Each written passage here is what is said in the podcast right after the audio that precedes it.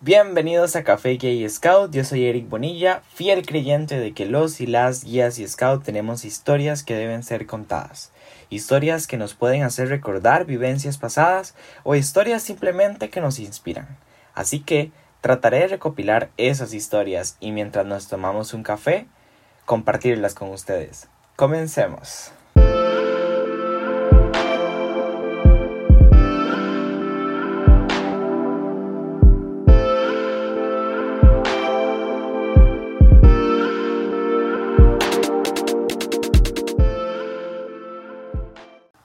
Bueno, hoy estoy realmente feliz eh, por estar una vez más en este episodio del podcast Café J Scout. Hoy, por dicha, no me encuentro solo, me encuentro con un montón de mujeres increíbles que realmente admiro y que son muy importantes para mí. Así que para iniciar, quiero que cada una se vaya presentando y así ustedes las van conociendo. Hola, mi nombre es Amanda Rooks, me dicen Ami, yo soy Sabukir del grupo 4.1 de la UCR, soy lingüista y me encanta el tema de empoderamiento femenino. Hola, eh, yo me llamo Nicolo Oviedo, eh, tengo 11 años dentro del movimiento Guías y Scout y aparte soy feminista. Hola, mi nombre es Suheili Méndez, soy estudiante de Filología Española en la UCR y actualmente sigo siendo guía mayor del grupo 51 de Turrialba. Hola, mi nombre es Karina, em, soy del grupo 180 y soy súper feminista. Eh. Hola, mi nombre es Judith, soy una guía mayor y actualmente estudio ingeniería química en la UCR y me encanta todo lo que tiene que ver con empoderamiento femenino. Estoy muy feliz de estar acá. Hola, mi nombre es Valeria, estoy en la COMU del grupo 27 de Corridabat eh, actualmente estudio Relaciones Internacionales en la Universidad Nacional y estoy súper apasionada con los temas de incluir a las mujeres más en la política y la defensa de los derechos humanos. Hola, yo soy Estefanía Astorga. Actualmente solo soy voluntaria en el movimiento de guías y scouts. Soy estudiante de nutrición de la Universidad de Costa Rica. Soy bailarina de ballet clásico principalmente y cuando sea más grande, de verdad me gustaría mucho poder ser una dirigente que empodere a todas sus niñas. Hola, yo me llamo Sofía Mena, formo parte de la comunidad de los lagos 79 y actualmente me dedico a estudiar idiomas y me encantan mucho, me encantan mucho estos espacios. Bueno, realmente yo me siento halagado por estar con cada una de ustedes y para mí este espacio, además de pues tomarnos un cafecito virtual, porque por medio de la pandemia no podemos vernos, que espero que, que sí podamos muy pronto, eh, además de pasarla bien y aprender, eh, realmente es educarme a mí y ojalá que podamos educar a muchas personas que nos estén escuchando. Em, quiero contarles que invité a estas chicas al episodio del podcast porque realmente ellas han realizado una labor increíble en el movimiento de guías scout en Costa Rica realizaron un taller de empoderamiento femenino.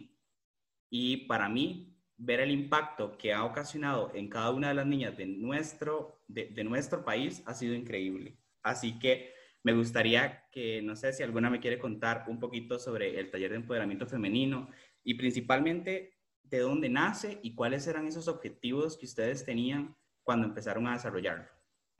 Bueno, este taller nace del equipo nacional de juventud, que es uno de los distintos equipos que existen. Y bueno, ahí lo que estábamos pensando, hicimos unas consultas nacionales, les preguntábamos a los protagonistas, ¿ustedes qué quieren saber? ¿Verdad? Y uno de los temas que más salía era, bueno, queremos hablar de feminismo, queremos hablar de derechos humanos, queremos hablar de empoderamiento femenino, etcétera. Entonces, y nada, nos mandamos a hacer este taller y fue súper emocionante, la idea era eso, ¿verdad? Que pudiéramos llevar estos temas que anteriormente no habían sido abarcados, pero también la idea principal que teníamos era no poner adultos a contar la historia, ¿verdad? Que es como la tradición que hemos tenido a lo largo de la historia. Es como si los adultos vienen y nos cuentan cómo se hace todo. Entonces, no tiene sentido, no tiene sentido decirles a los protagonistas cómo se vive su vida, porque son ellos y ellas los que lo están viviendo. Entonces nuestra idea fue traer protagonistas, preguntarles a ellas si querían participar, si querían exponer y que ellas mismas les llevaran los temas a las demás y los demás protagonistas, porque al final eso es lo que cuenta acá, que sea la juventud quien tenga la voz. Ahora que, que Amanda nos comentaba realmente que uno de los temas fundamentales ha sido el feminismo, esa es la primera pregunta. ¿Qué busca o qué es el feminismo o el empoderamiento femenino? Y una de las cosas que también, y, es otra pregunta, pero abarcan la misma, es principalmente qué no es, ¿verdad? Porque muchas veces la gente malinterpreta lo que es y pues cambia el discurso. Entonces, ¿qué es? ¿Qué busca ese empoderamiento femenino y el feminismo como tal? Creo que lo más importante de destacar del feminismo, ¿verdad? Es que como movimiento lo que busca es la igualdad de oportunidades, ¿verdad? Que durante mucho tiempo se ha visto súper debilitada, ¿verdad? Imaginemos que esto es como una balanza. Durante mucho tiempo se le ha puesto más peso y más peso a las capacidades que tienen los hombres y a las oportunidades que ven. Y las mujeres han quedado poco a poco de lado y poco a poco han sido excluidas el feminismo lo que busca justamente es igualar esa balanza, ponernos de nuevo en un mismo nivel, ponernos de nuevo uno al lado del otro. Y bueno, es una de las cosas más comunes que la gente pregunta, es por qué se llama feminismo y por qué no se llama movimiento igualitario o movimiento de la igualdad, ¿verdad? Esto es muy importante porque bueno, el movimiento igualitario ya existe, es una cosa muy distinta y no se llama igualismo movimiento igualitario, nada por el estilo, y se llama feminismo, feminismo porque justamente lo que busca es rescatar eso, el cómo el, la única manera de alcanzar la igualdad es rescatar todas esas oportunidades que nosotros como, como mujeres se nos han quitado o todos esos espacios de los que nos hemos visto excluidas. Y siento que con relación a la pregunta, lo de qué no es el feminismo, lo más importante es destacar que el feminismo no es la superioridad de las mujeres, no es la exclusión de ninguna persona sin importar género, raza, sexo, eh, condición de identidad. No, el feminismo no excluye. El feminismo busca la igualdad, es interseccional en todos los sentidos. Y un feminismo que excluye no es no busca la igualdad, ¿verdad? Entonces siento que eso es lo más importante de rescatar. El feminismo no busca que nadie esté por encima de nadie, sino busca colocarnos a todos en un mismo espacio. Y con lo que menciona Vale, me parece súper importante también rescatar que el feminismo no busca encasillar a todas las mujeres bajo una misma ideología como muchas personas lo piensan. No se trata de que por el simple hecho de considerarnos feministas, todas tenemos que querer lo mismo, pensar lo mismo y querer para nuestras vidas lo mismo. No se trata de eso, sino se trata de que cada mujer busque la forma en que puede realizarse de manera sumamente personal, empoderarse de manera personal y no buscar ser, vamos a ver, no busca no ser igual a todas las demás, no por el solo el hecho de querer ser diferente, sino de buscar esa felicidad, esa realización sumamente personal por mi cuenta. Es un camino muy propio, es un camino, como repito otra vez, súper personal, y pues no todas las mujeres llegamos a considerarnos feministas en el mismo momento de la vida. Inclusive muchas veces nos damos cuenta de que éramos feministas antes de que ni siquiera la palabra llegara a nuestras cabezas y el término, pero es importante que todas sepamos que es una lucha súper personal también y al final termina siendo colectiva si nosotros lo hacemos de forma personal. Me gustaría añadir también como con esto que dice Steph, algo que el feminismo no es, es que no es una sola cosa, porque hay muchos diferentes feminismos. Mujeres hay cualquier cantidad, hay cualquier variedad de personas y por eso es que existen también diferentes feminismos con los que las personas se pueden identificar y desde donde dan su lucha, porque al final de cuentas cada una, cada una da su lucha desde donde la siente. Entonces, desde ahí nacen nuestros feminismos y nuestras colectividades.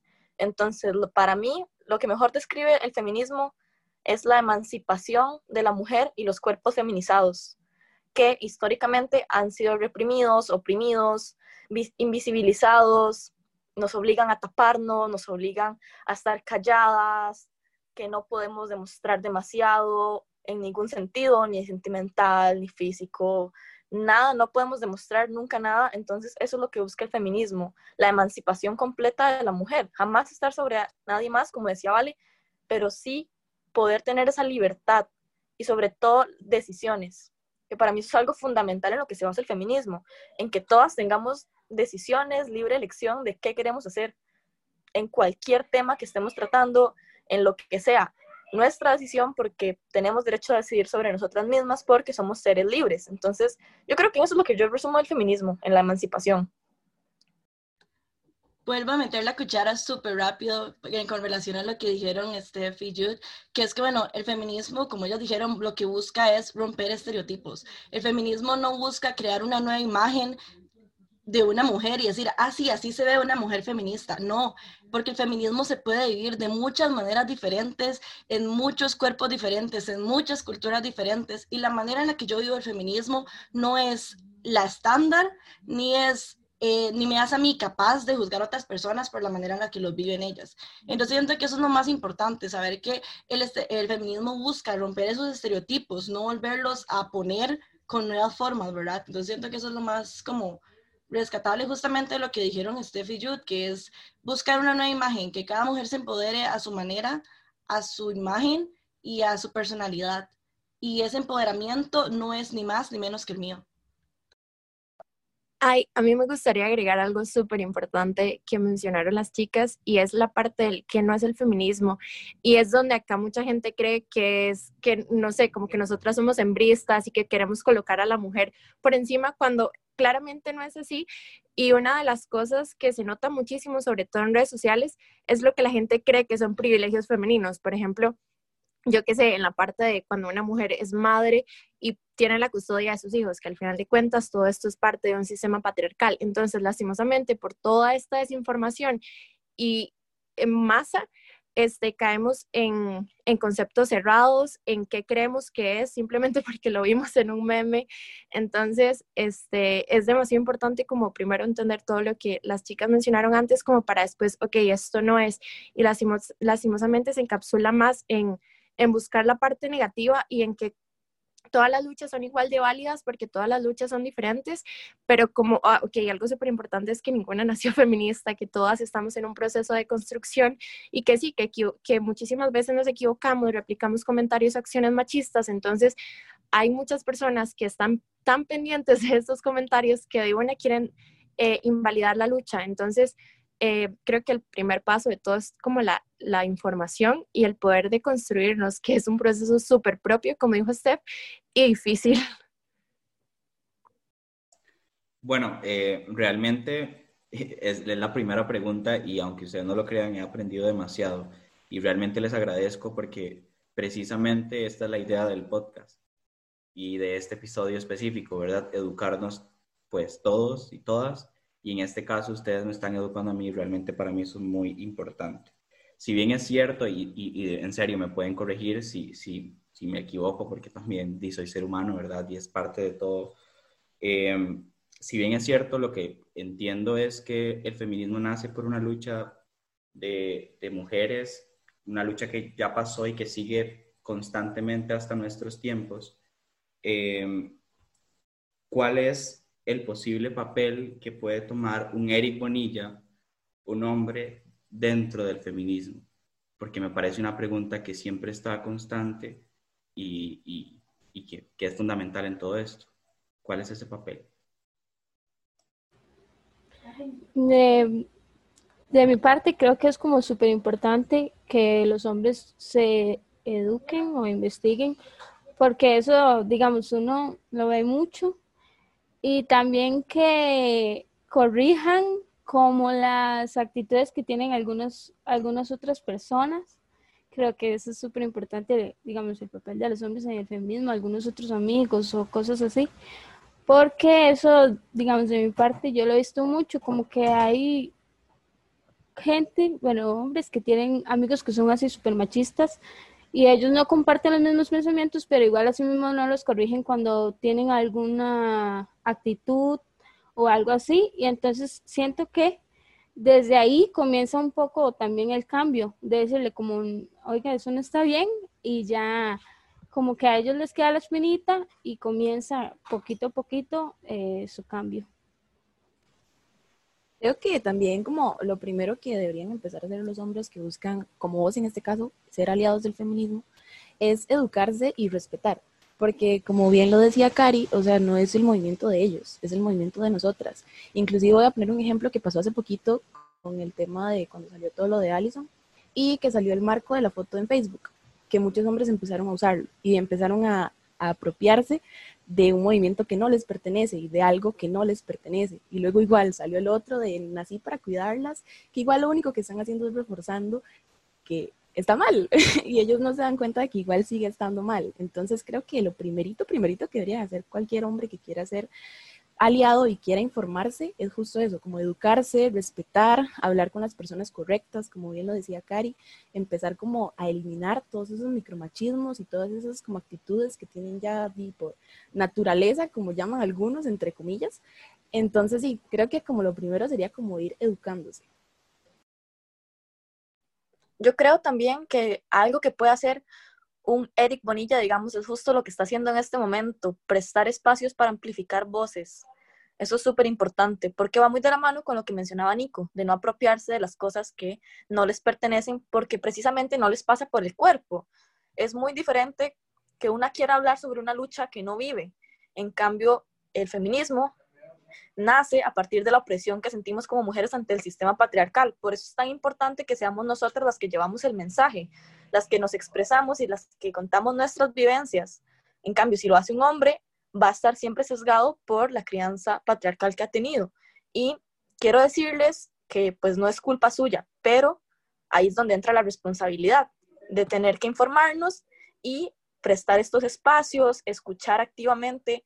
Eso es algo súper importante que creo que tienen que practicar demasiado, la escucha activa.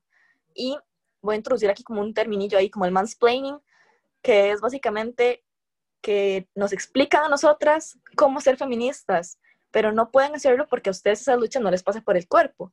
Entonces, a partir de ahí es donde tienen más actuar tienen, tienen más campo de acción en no apropiarse de la lucha y en dejar el mansplaining, porque es bastante molesto cuando a veces nosotras también podemos ser profesionales en ciertas áreas o ciertos temas y que venga un chico y nos quiera explicar sin antes haber considerado que podemos saber sobre el tema o que nosotros estemos hablando sobre un tema X y nos interrumpan y nos digan y nos quieran decir es que lo está diciendo mal, pero solamente por el hecho de que somos mujeres no significa que no podemos saber sobre, ciertos temas que los hombres también saben. Pasa mucho en las carreras, por ejemplo, de STEAM o de ciencia y tecnología, pasa mucho en, realidad pasa en todos los espacios. pasa hasta en guías y scout, aunque no lo crean, pasa muchísimo de que mira que estás haciendo mal el nudo, yo te explico. Eh, no, o sea, todas podemos saber nudos, todas podemos saber amarres, pasa muchísimo y esas son las principales cosas que tenemos que cambiar. Yo creo que precisamente el papel del hombre en el feminismo es justamente no tomar un papel, no querer apropiarse de las luchas que, como dice Jude, no les pasan por el cuerpo. Es súper molesto cuando nosotros a veces estamos hablando de algo que nos marca y es tan difícil encontrar un hombre que es empático y que te calla lo que tiene que decir y que solo eh, se sienta ahí a escucharnos. Muy pocas veces me ha pasado a mí y estoy segura de que muy pocas veces les ha pasado a ellas. Es muy difícil encontrar un hombre que sea empático y eso es precisamente lo que nosotros pedimos. No nos quieran quitar nuestros espacios, simplemente apártense y déjennos ser.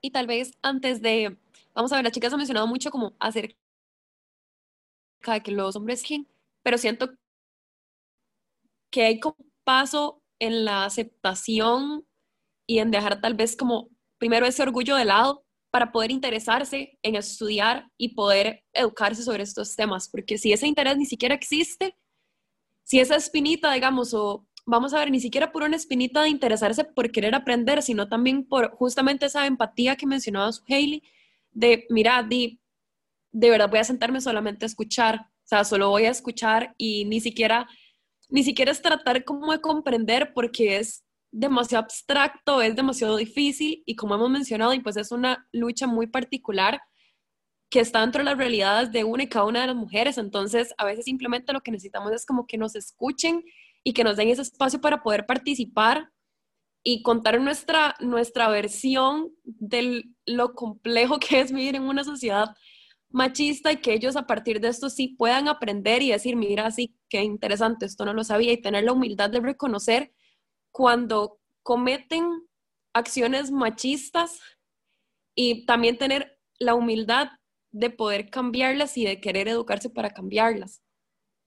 Yo estoy súper de acuerdo con todo lo que han dicho las chicas y lo único que me gustaría a mí como agregar, además, es una acción que me parece muy importante que los hombres como aliados podrían ayudar, digamos, más para, para ayudar a las mujeres en el camino del feminismo, ¿verdad? Y es justamente eh, aislarse completamente o desentenderse y eliminar de nuestro vocabulario y nuestro pensamiento lo que se entiende por estigmas y...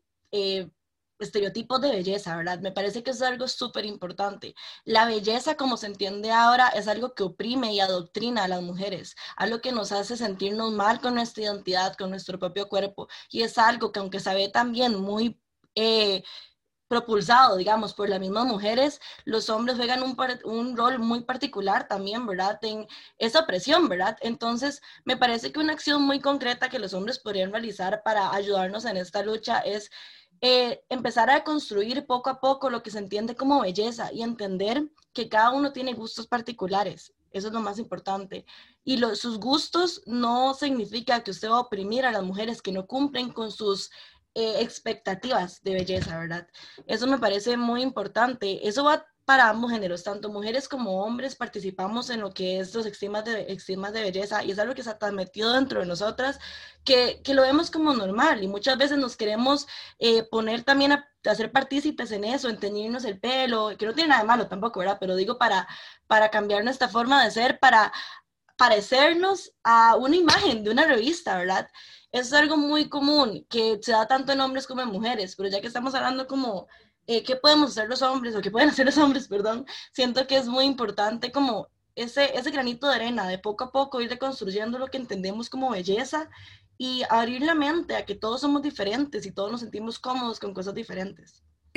Me parece como importante que todos hagamos como esa cultura. Yo sé que es súper difícil, pero es algo que, di como todo, o sea, hasta que uno lo practica muchas veces, uno lo logra y es, es evitarnos hacer comentarios sobre el físico nos estamos refiriendo a las mujeres en general, tanto hombres como mujeres, haciendo referencia a los cuerpos femeninos, es evitarnos hacer comentarios, especialmente si nosotros no conocemos la realidad ni la condición de, de esa mujer en este caso. A mí me gustaría agregar que algo muy importante es que, este, muchísimas veces lo he escuchado, es que los hombres creen que no tienen espacio en la lucha, no, no me refiero como tal en el feminismo, porque al final es por y para mujer, por y para mujeres, pero sí en el sentido de que ellos sí pueden colaborar. Eh, por ejemplo, este, cuando nosotras nos sentimos atacadas por algún comentario o cuando nos quejamos que nos están matando, nos están acosando, no hay que decir como, sí, pero es que nosotros nos matan más, nos, nos matan más. Entonces, todo ese montón de comentarios que al final lo que buscan es invalidar la lucha, es lo que hay que empezar a detener y además el proceso de construcción, que sí es cierto que tal vez, no sé, alguien como hombre no está acosando, no está matando, que pues es lo mínimo, es de esencia básica, este, sí empezar a parar los comentarios o las acciones que al final son mínimas y todos las cometemos tal vez, pero sí es como importante para empezar a contribuir. Creo que igual en esta idea como de qué cosas podemos evitar, yo creo que una palabra fundamental que hay que evitar es feminazis. Es absurdamente ofensivo. Y también estoy consciente de que aquí en Costa Rica nuestro contexto es un poco más alejado a la historia que vivieron los judíos, que pasó en Alemania y demás. Pero yo no sé si la gente piensa en lo demasiado ofensivo que es tomar un genocidio tan enorme, de esa magnitud tan doloroso, para un millón de personas, millones de personas, para un pueblo entero y decir que una lucha en la que las mujeres están buscando que no nos maten, básicamente, sea algo parecido. O sea, es que es absurdamente humillante, digamos. Entonces, me parece que si vamos a, eliminar algo, tiene que ser la palabra feminazi. Y también en esa misma línea, me ha sorprendido cuando los hombres empiezan, ¿verdad?, como a acercarse a nosotras y demás, con estas expresiones como, ay, es que vos a mí me gusta como vos vivís el feminismo, no sos como de esos radicales y así, es como, no me venga a decir cómo estoy viviendo mi feminismo y además no use ser aliado, entre comillas, y el feminismo para ligar conmigo. Eso también es demasiado ofensivo, es algo que nosotras vivimos a través de nuestro cuerpo. Y ahora los hombres se acercan a nosotras como, ay, es que yo soy aliado, y a mí qué me importa. O sea, no por eso vamos a ligar, y felicidades. Que dicha que usted está trabajando su machismo, que dicha que está intentando ir en contra del patriarcado. No por eso ya me gusta. Ajá, eso no lo hace ser un superhombre. O sea, es como lo mínimo que podría hacer cada hombre, ¿verdad? Empezar a deconstruirse, estudiar, aprender, escucharnos y no venir a usarlo como, vea qué galán que soy. Pésimo que quieran como validar tu forma de vivir el feminismo y creerse como un aliado, pero al mismo tiempo está invalidando total y absolutamente la forma de vivir el feminismo de otro tipo de mujeres. O sea, y agregando un poco lo que dice Ami sobre el término feminazi, ¿verdad? Lo más importante, a mí lo que más me parece que es importante recargar es que es un término que hablado, digamos, con un hombre se refiere a una mujer feminista como feminazi, es un término completamente ignorante, porque empecemos porque es completamente contradictorio, ¿verdad? Hablamos de un nazi en el que existe un sistema de opresión en el que los nazis son los opresores, ¿verdad? Y los judíos y los eh, homosexuales y discapacitados y demás eran los oprimidos, ¿verdad? En cambio, en, al usar el término feminazi le estamos dando vuelta completamente a eso y hablamos de que las mujeres son las opresoras y los hombres son los oprimidos. Entonces, no solo es un término altamente ofensivo, sino que es un término ignorante porque lo que demuestra es que usted no ha hecho el más básico, la más básica investigación sobre lo que es el feminismo y qué es lo que se vive. Y, y sí. Ahora que Amanda estaba diciendo eso, algo que definitivamente tienen que dejar de hacer, de ligarnos con el feminismo, es dejar de ir a las marchas. Porque las marchas son nuestros espacios seguros, son nuestros espacios de emancipación, donde estamos en colectividad, donde nos sentimos fuertes entre nosotras, donde congeniamos, compartimos ideas, compartimos espíritu, y de la nada que estén ahí invadiendo el espacio es molesto. ¿Por qué? Porque están de nuevo tomando protagonismo, están de nuevo sosteniendo carteles con mensajes que no les pasa por el cuerpo. El machismo también les afecta a los hombres, pero no les afecta igual que a las mujeres. Y por eso es que no pueden tomar nuestros espacios. Si ustedes necesitan espacios para reclamar de que también hay muchísimas muertes de hombres o de que no pueden expresar sus sentimientos por culpa del machismo, organicen sus propios espacios, pero no tomen los espacios de las chicas, porque son nuestros espacios seguros. Nosotras nos organizamos, nosotras movilizamos a la gente. Es muchísimo el trabajo que hay detrás como para que luego llegue y salga un hombre queriendo destacar entre un puño de mujeres con su protagonismo y que vean lo deconstruido que está la, mejor forma en la que usted puede demostrar que está construido es no yendo a marchas, es apoyando, es apoyando a la distancia. Si alguna vez ustedes sienten la necesidad de acompañar a una amiga porque ella se va a sentir segura, bueno, está bien, pueden hacerlo, pero primero traten de animarla a que ellas puedan conectar con otras mujeres, con otras chicas, porque entre chicas no somos enemigas, somos amigas, somos hermanas. Entonces, no, no deberían ustedes estar en ese espacio por múltiples razones de que no es su lucha, pero también porque nuestro amigo puede ser el acosador de otra, puede ser el abusador de otra. Y no se vale solamente ser aliado y ser deconstruido hasta que me tocan a un amigo, porque no es justo para nosotras y no es justo que lleven esa clase de personas a nuestros espacios seguros. Entonces, definitivamente, stop con ir a las marchas, paremos eso y si ven que algún hombre está ahí peloteando de que quiere ir a las marchas de las chicas, díganle, madre, no sea bañazo, ese no es su espacio. Sálgase de ahí y deje a las chicas tener el protagonismo. ¿Quieren apoyar? Compártanlas en redes, compartan la convocatoria, pero tampoco quieran meterse en el espacio.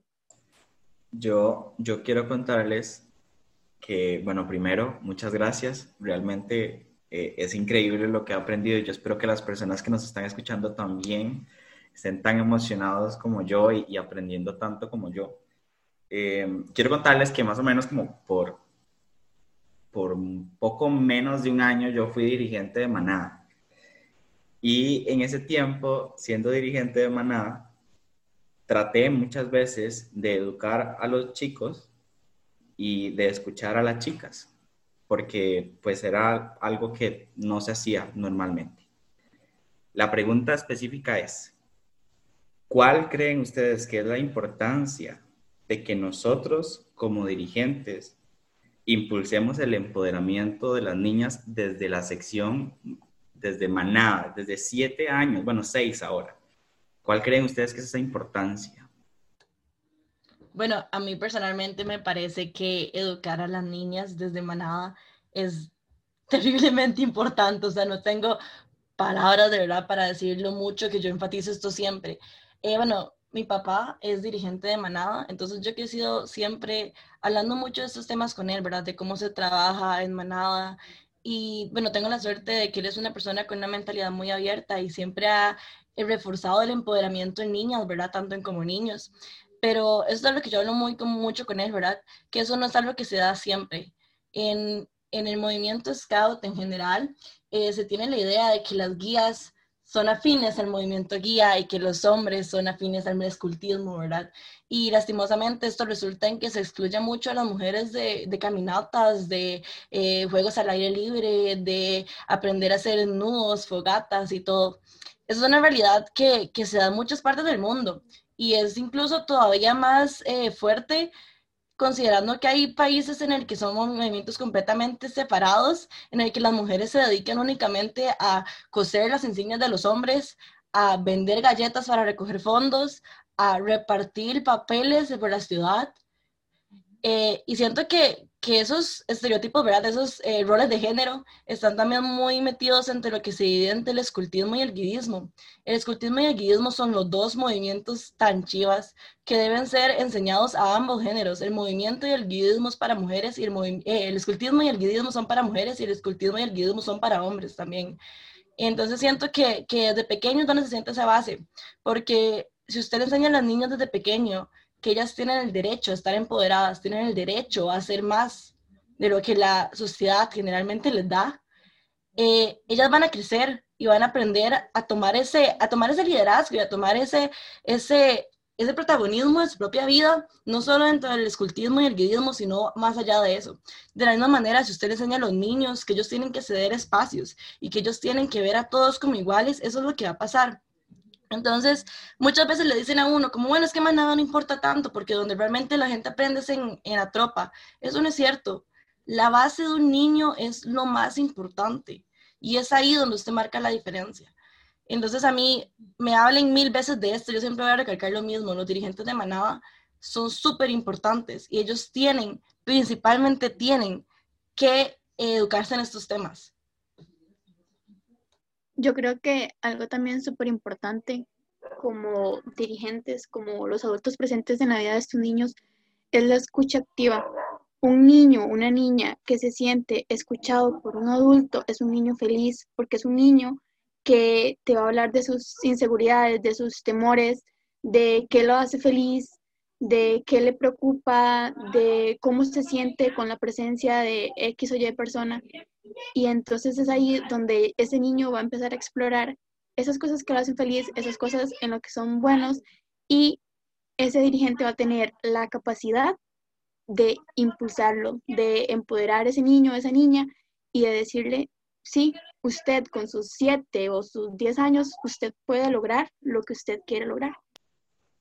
Una de las preguntas que, que, que más me hacía durante estos días y que yo creo que que es una de las más importantes que quizás eh, hoy traiga para que, ustedes me ayuden a contestarla, es cuáles creen ustedes que son los principales retos para el empoderamiento femenino en el movimiento de Guías y Scouts.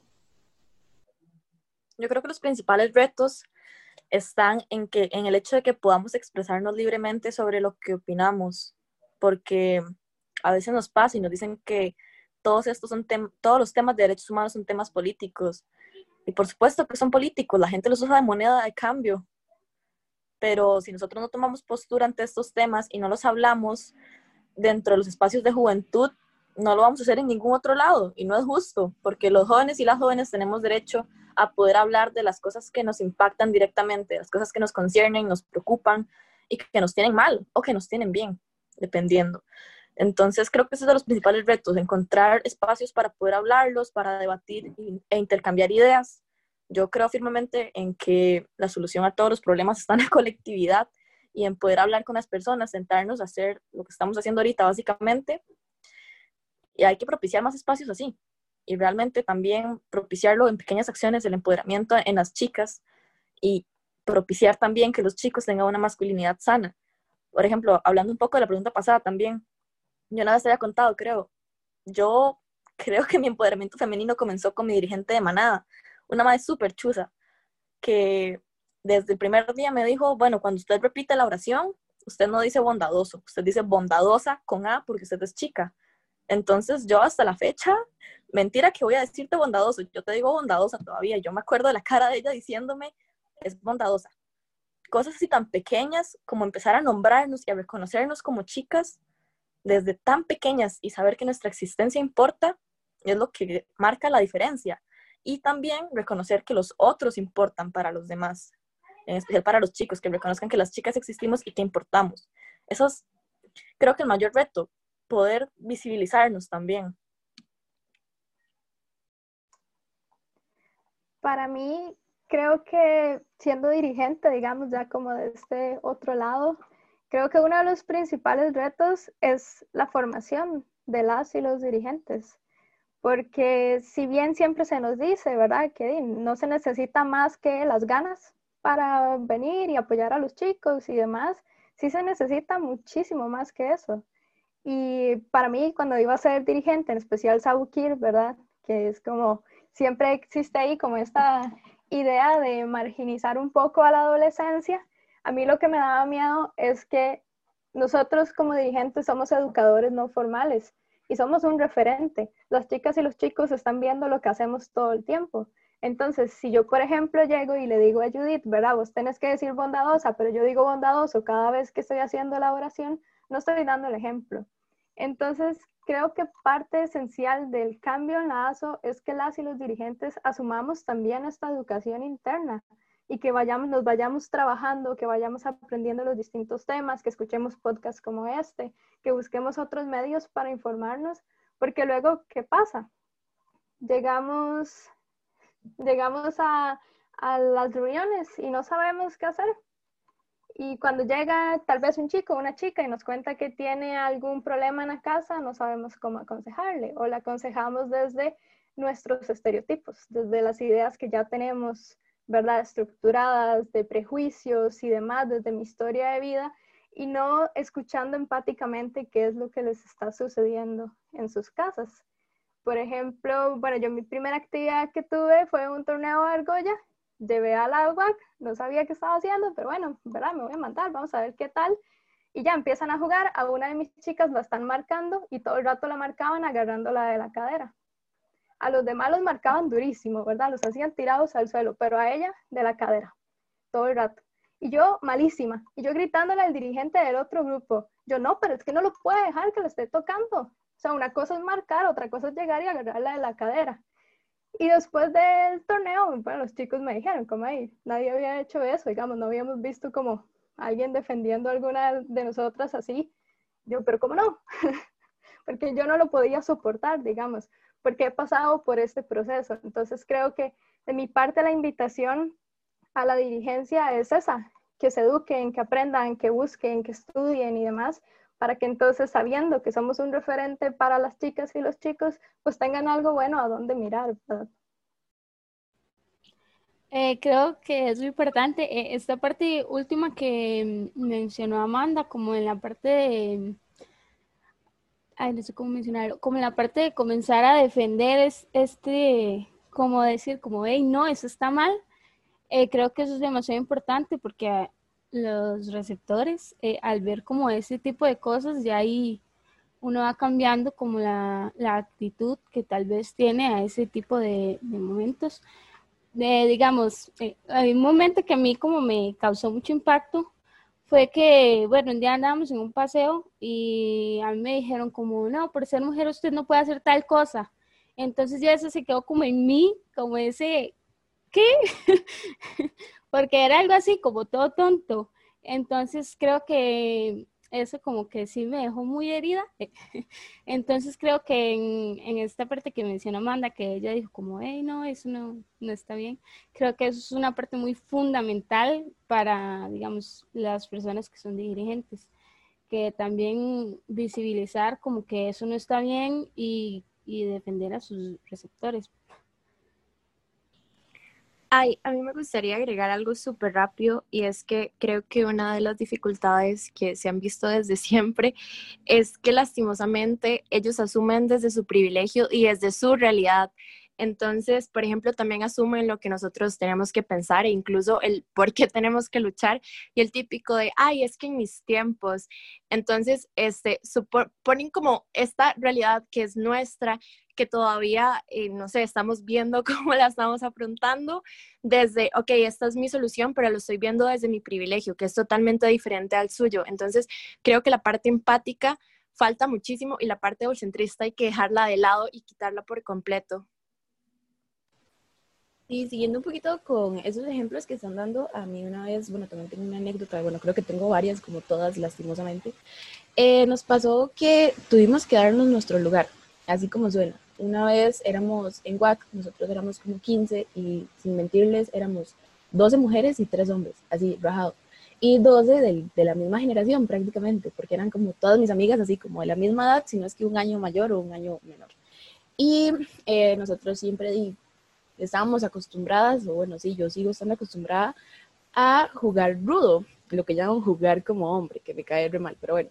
El punto es que nosotros siempre entonces íbamos como con la ropa más cómoda y nosotras siempre usábamos pantalonetas. Acá viene la historia en donde un día un adulto, un pedazo que serio, hasta me da color acordarme de ese señor. Era un súper adulto centrista y eh, nos vio con short, a todas, a las 12 chicas nos vio con short y nos dijo, bueno, él no directamente a nosotros, pero fue y habló con el jefe de grupo en ese momento y les dijo que no era posible que nosotras estuviéramos exponiéndonos de esa manera, que era una falta de respeto, que nosotros estuviéramos enseñando tanto las, tanto las piernas, que eran chores demasiado cortos, cuando de verdad, o sea, eran, llegan casi que a la rodilla. Entonces, de verdad, nos dio mucha cólera.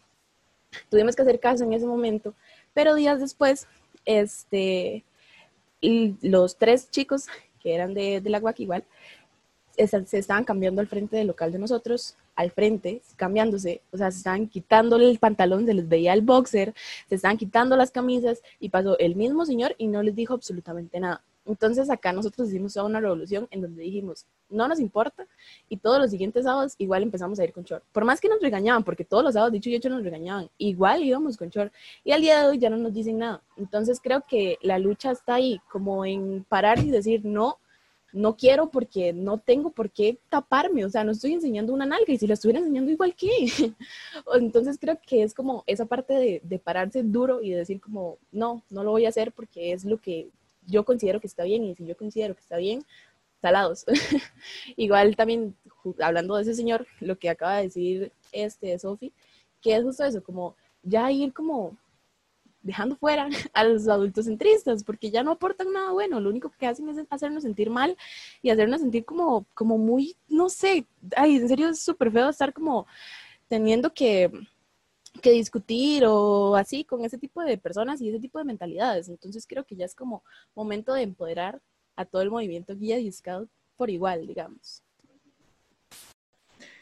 Bueno, yo creo que, que realmente estos, estos minutos que, las he estado escuchando para mí han sido, y nuevamente lo digo, realmente gratificantes porque pues me ayudan a tener una visión más amplia y realmente les agradezco y, y no tengo cómo pagarles ni agradecerles por estos minutos que me han pues regalado hoy y que nos han regalado a todos los que estamos escuchando este podcast para educarnos. Chicas, ya para ir finalizando, me gustaría, no sé si, si están de acuerdo, tal vez en hacer un mensaje final para todas esas chicas de, esos grupos que nos están escuchando a lo largo del país, que quizás todavía no, están siendo escuchadas o, quizás todavía no, no han podido abrir sus alas y, empoderarse de ellas y de, del movimiento como tal. No sé si, si quizás les parece y podemos ir en el orden que, que hicimos la presentación. Sí, bueno, de mi parte, creo que lo que les diría es que hablen, hablen, no dejen que nadie las calle, sigan insistiendo, que si les dicen que están locas, pues delen, delen con esa locura. Si les dicen que, no sé, que hablan muy duro, pues delen, griten con todo, porque la idea acá es que nadie nos calle.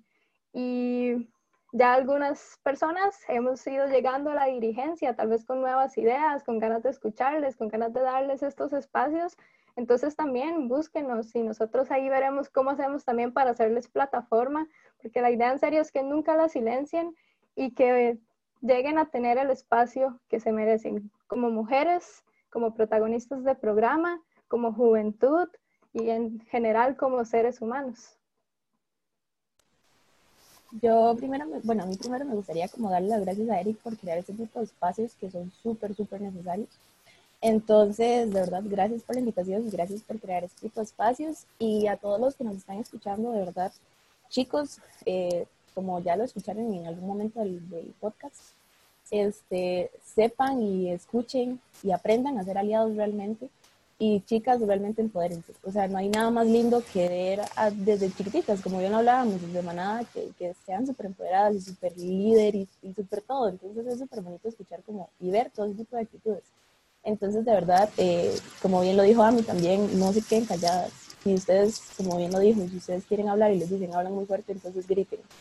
Entonces, sí, de verdad, más bien muchas gracias y, y eso sí.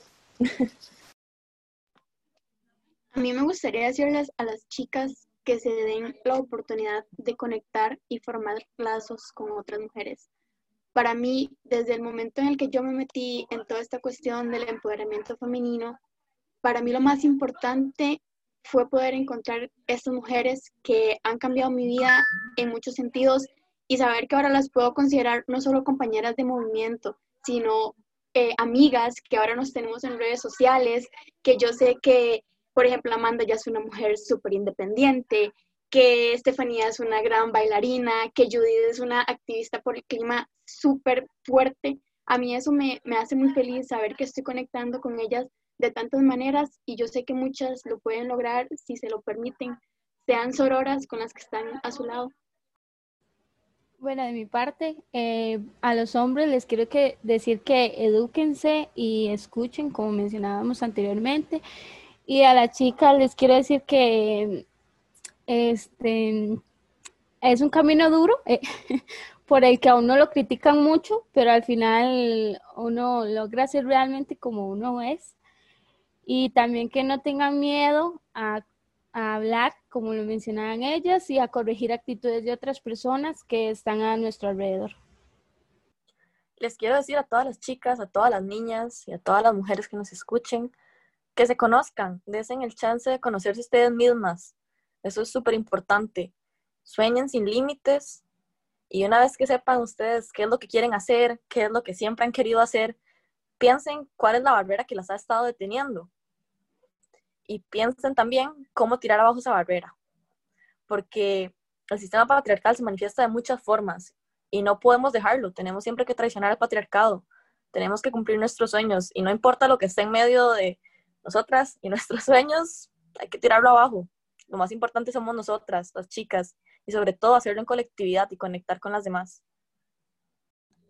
Bueno, yo primeramente agradecerle a Eric por este espacio y el mensaje que a mí me gustaría decir a las chicas es que no paren. O sea, no paren hasta que se sientan cómodas con su identidad, con su forma de ser, con su cuerpo, con la gente que tienen alrededor y con la gente con la que conviven les aseguro, aunque mucha gente dice que sí, les aseguro que no son cansadas, no son necias, no son intensas, son personas que están luchando por su dignidad y les aseguro que siempre va a haber alguien y siempre van a haber muchas otras chicas que están dispuestas a escucharlas y a compartir experiencias con ustedes. Entonces, como han dicho muchos antes que yo, crezcan y ayuden a otras mujeres a crecer, seamos sororas y apoyémonos entre nosotras. Y bueno, no tengamos miedo de construirnos y equivocarnos. Eso es un proceso en el que siempre vamos a estar, siempre van a salir cosas nuevas en las que vamos a tener que construirnos. Y la simple iniciativa de querer hacerlo es lo que nos hace personas especiales y personas de buen corazón. Entonces, nunca tengan miedo de admitir que estás mal y de aprender.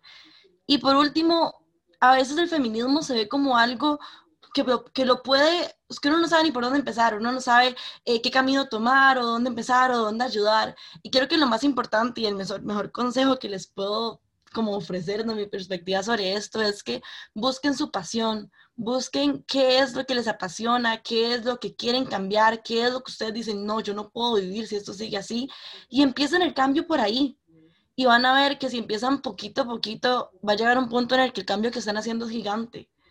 Y, siento que eso es como, como todo. Muchas gracias. Ok, yo pienso que el primer paso y así súper esencial es que nos cuestionemos y nos, nos cuestionemos un montón. Hay una frase que a mí me encanta y es que el privilegio no nos nuble la empatía, aprendamos a escuchar, no asumemos luchas que no son nuestras y ojo, eso no significa que yo desde mi trinchera no puedo apoyar, no asumamos, preguntemos y así como para acabar, el feminismo nos libera y nos hace fuertes. Si juntas somos más fuertes, no, si unidas somos fuertes, juntas somos más fuertes. Antes de terminar el podcast, quiero hacer una mención de honor sumamente importante y es a cada una de las chicas que hoy nos acompañó. Gracias chicas realmente por educarnos y por hacer de este un mundo mejor.